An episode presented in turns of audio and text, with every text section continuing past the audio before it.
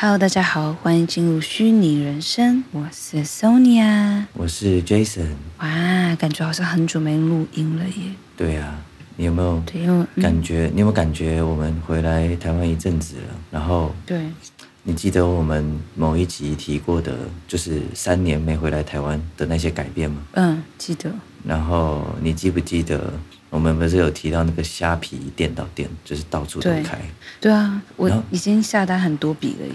对，我的意思就是，你有你有没有觉得我们已经很快就已经习惯这个虾皮的存在，而且我们一直都很需要。对，因为就是现在买东西会比价，就是就觉得虾皮很便宜，但是唯一让我遗憾的是虾皮东西好久，因为我想象的是最晚最晚两天内要到，嗯，但是几乎都会超过。哦，对你，它仍然还不能跟好比说 Amazon，呃，还有一些淘宝这种直接已经发展的很很成熟的电商比，所以，嗯、但是我觉得已经，总之就是，我觉得他已经真的融入生活中了，就是对。越来越多的东西想买的念头一旦有的时候，好像就会先想想看虾皮，你懂我意思吗？对。而且我昨天，我前天，哎，没有，昨天我去取包裹的时候，我就发现它也有寄送服务，哎，嗯，就就会让我觉得真的是方便到一个极致，因为现在很多人都在做电商嘛，对。就是小小家电开始卖东西啊，这样子。对你，你你知道吗？今天我跟我朋友去吃饭，然后聊一聊他，嗯、他他以前是卖什么医疗器材的销售，结果他现在也做电商，哦。就真的他也在卖医疗的东西哦。哦，没有没有没有，就是他做电商，然后他现在是在做华硕的网站这样子。但是总而言之，就是嗯，你懂吗？就那种不只是你身为消费者，然后已经开始用电商的平台买东西，然后也越来越多人的工作就直接变跟电商有关联。嗯，应该是说现在什么都可以卖，因为就是网络越来越发达嘛，就是资讯比较好取得。你不一定要有店面，你可以自己在家，只要你会做网网网站的行销，你都可以把你的东西推广到全台湾，甚至是全世界。没错，所以我们今天其实就是要讲一个一个。说新也不是很新啊，但是就是又是一个新的职业，我觉得他已经可以当成一个职业了，那就是嗯，伪网红，嗯，对，就是一个网红加一个伪，那这个差别在哪里呢？就是很多人可能会觉得，呃，新媒体已经已经蓬勃一阵子了嘛，就是说我们现在不只是呃虾皮好，大家都习以为常，那网红这个字大家应该也已经习以为常了，就是说。现在有好多广告呀，然后上节目啊什么的，都跟网红有关系嘛，大家应该看惯。但是我想，可能有些人会觉得说，呃，他其实也想试试看，但是他觉得就是怎么办？好像网红已经流行一阵子了，我现在做会不会做不起来？嗯，你你明白我意思吧？因为大大家应该都会，这是这是一个合理的逻辑，就是大家会觉得。这行业的那个那个热潮好像过了，没有来得及搭上那个最好的那一那一班车，然后就会不敢做，因为会觉得那个那个竞争力就输大家一大截，然后好像说啊，网红已经一堆了，那我根本没有那个位置了。但是我就得说，我真的觉得新媒体真的是一个突破很多框架的一个一个一个新东西。我们刚刚说到伪网红，反而是现在最呃最好做的，因为。现在大家的购物模式，就像刚刚我们聊到虾皮一样，你会发现现在是那个大单位的店反而试着开数量多一点，然后规模小一点。你有发现这件事吗？嗯、我我忘记上上一次有没有提过，就是家乐福啊，就是。嗯家乐福不是把顶好收购了吗？对，好难过。我知道，我就知道你会讲难过。对，因为顶好算是那个嘛，那个儿小时候的回忆，儿时回忆。对，但是对，虽然好，虽然有点遗憾，但是你看家乐福为什么要这样做？顶好是比较像是中小规模的的这种呃超市，家乐福是以前的我们对它印象是大卖场，对不对？对，是就偏 Costco 那种。对，但是你看现在家乐福去收购的顶好。他他其实在做的动作就是就是像我刚才讲，就是大企业大公司开始把自己的那个单位变得多而小，所以嗯，为那为什么会这样？就是因为远距生活、远距工作的兴起，导致了这个这种怎么讲？就是大家又可以就在家，然后就去取得自己要的东西，那整个购物的模式跟消费路线就是不一样，你懂我意思吗？以以以前你选择不多，那大家就会往知名品牌走。例如说，我要生活百货，那确实家乐福啊，或者是大润发、啊、这种哦。然后想到超市，就可能真的得去楼下附近的超市，好比说全联、顶好什么的。但是你看现在是大家都在家，可以生活、工作、买东西，全都可以在家，所以呢。这个模式就具体来说，就演变成其实大家都适合经营自己的小生意，所以其实就是我们、嗯、我们自己呃把自己的生意呃透过不用很多的粉丝就可以做起来，所以我觉得这是一个大家都可以重新就是把生意做起来的一个新模式，而且我觉得对于小商家来说都是很棒的机会。嗯，对，所以所谓的伪网红。呃，跟我觉得跟传统的网红意识其实很不一样的，就是传统网红我们可能想到的是比较会表演啊，然后会会浮夸的这个这个，就是会逗大家笑啊，或者是有自己的就是很那种娱乐性的人设。但是呢，我们现在讲的伪网红，其实它是比较呃团购啊，然后比较这种带货的这种性质。对，所以而且他们带货能力非常的强，就是跟跟我们以往认知的网红差别其实蛮大的。对，而且你知道吗？就是我们都觉得说啊，明星的名气啊，明星的号召力，我们比不过。但我跟你讲，就是现在这种情形刚好相反，嗯、就是说，明星他当然对他号召力强，他他他影响力大。但是你知道，现在如果是从厂商的角度考量，当厂商有了呃这种。小网红、伪网红的选择，你知道他们会比较倾向选伪网红吗？因为，嗯，为什么你知道吗？因为，因为明星好，虽然说好像一个明星就很强的感觉，但是这就等于像是，呃，如果从经济，那叫做什么？从经营的角度来看，这就像是风险。呃，你把一个鸡蛋都放在同一个篮子里，你记得这句话吗？就是我们以前学，到底是上什么课啊？就是会说什么，不要把鸡蛋。是经济学吗？社会学还是什么的？好，反正 不重要，就是 就是大家应该都听过嘛，不要把鸡蛋放在同一个篮子里。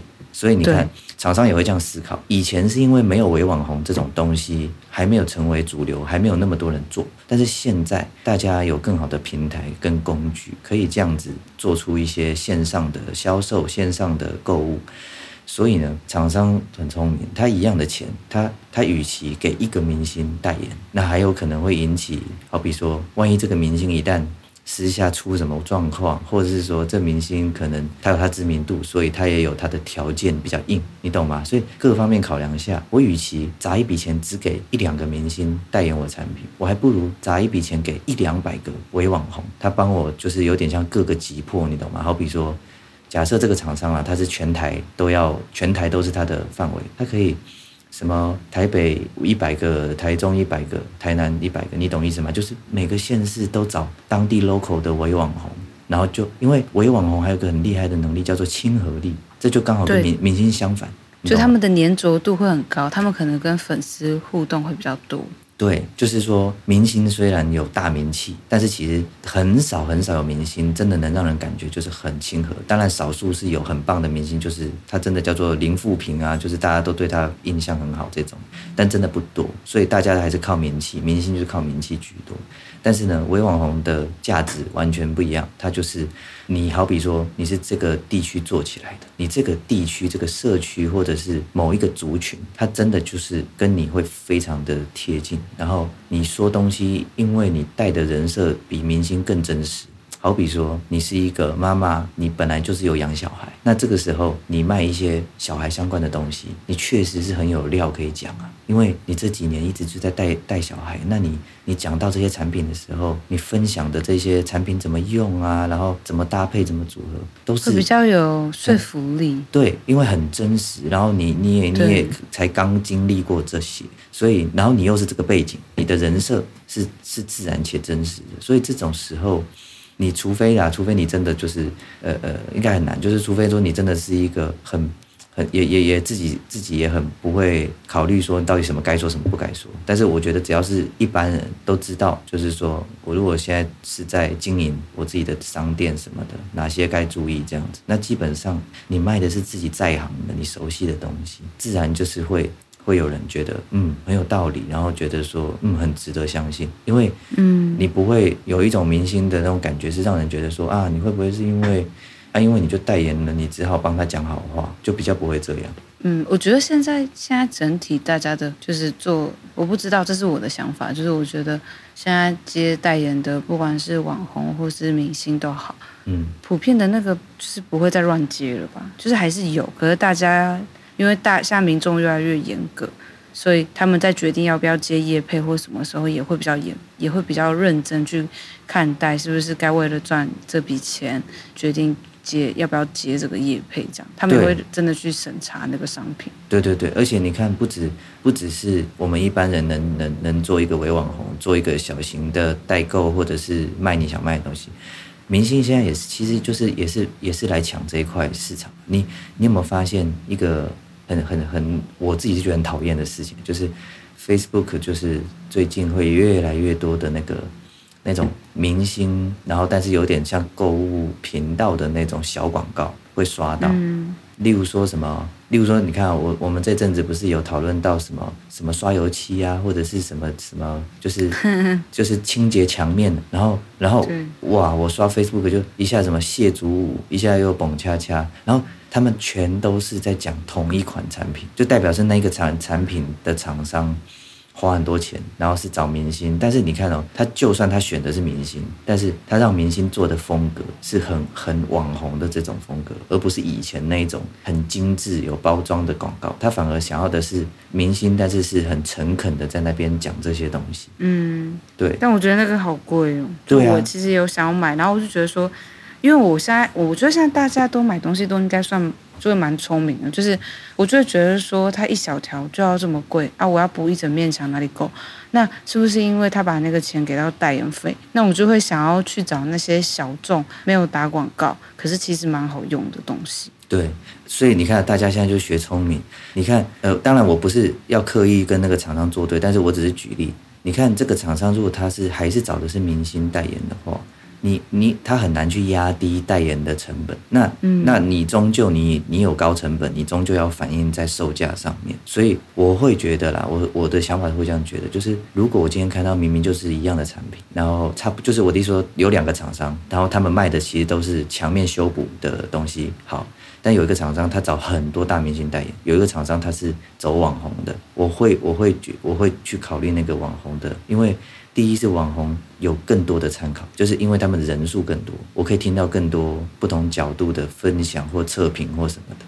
然后第二就是一般来说啦，就是他们的售价也比较能压下来，所以对对，所以我就觉得说大家可以多注意这个现象嘛，就是明星都要去当网红了，而不是你你看现在是网红当明星多，还是明星当网红多，就知道你懂我意思吗？嗯，应该是说对你这样讲没错。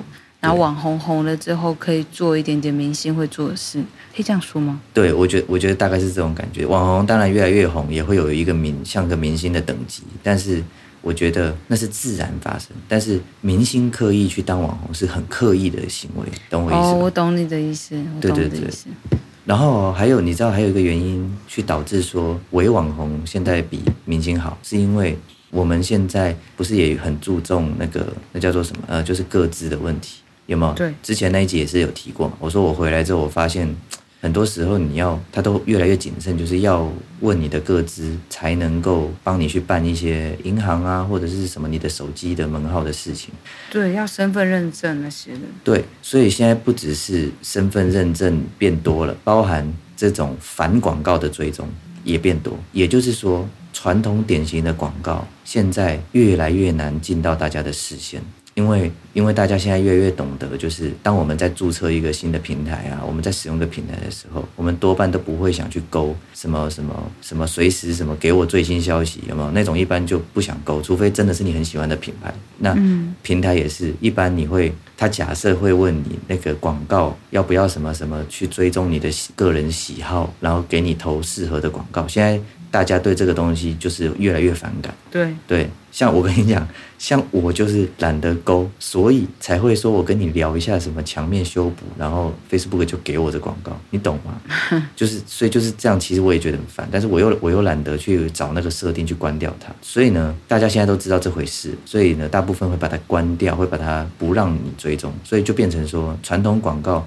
其实强是强在，他要知道他的受众群在哪，然后他要他要把广告曝光在那个地方。但是现在就是这种传统方式已经越来越不管用，所以越来越多厂商才会转而向网红这边去去做这种合作。因为网红比较像是民众主动去追踪，嗯、所以他如果说他有一定的粉丝群，粉丝就可能会真的就是很容易因为他。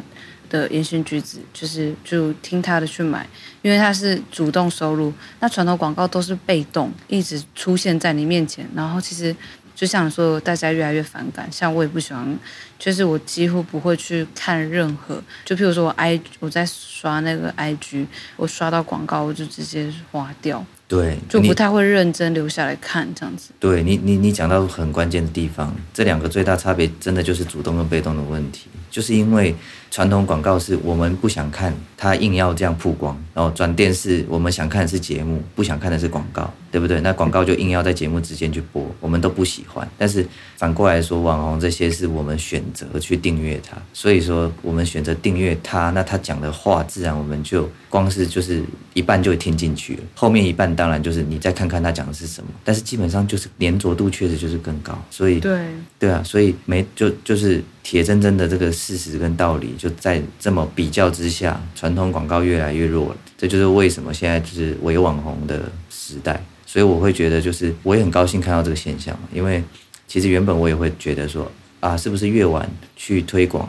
告诉大家新媒体是很好的工具，但是呢，好像越越后面讲越没说服力，因为我怕怕大家会觉得说，啊，我我好像这么晚才知道啊，他是不是就做来不及？但是你看现在这种这种现象，反而现在大家做更好，因为对，我会我会觉得说不会来不及，就是因为会越来越普遍，你就会去碰，对对吧？对，然后我、嗯、我觉得我们今天哇也是一样，比讲到那种我们热衷的主题，就是比时间过得比我们想的还快，所以我们今天差不多。伪网红还没完哦，就是只是先让大家知道一下，大家可以呃有自己的事业或自己的想要经营的东西，现在都还是很好的机会。然后我们下一集吧，对不对？我们再分下一集，然后我们预计可以跟大家再更具体的说一下，就是好这个团购的这个演变，还有跟大家说一下一些你具体如果真的想做要怎么做。哦，那好像很期待。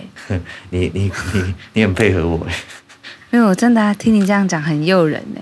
那我很期待下一集。我要讲的都是你知道的东西啊，所以我是说你你你帮我你帮我当一个很好的观众，在那边给我回应，这样子很 sweet。其实我现在是不知道的。好，你你是演员，你相信你不知道，那就是不知道。好，好了，那我们那我们今天这集 part 这期 podcast 就到这里，然后我们下期见。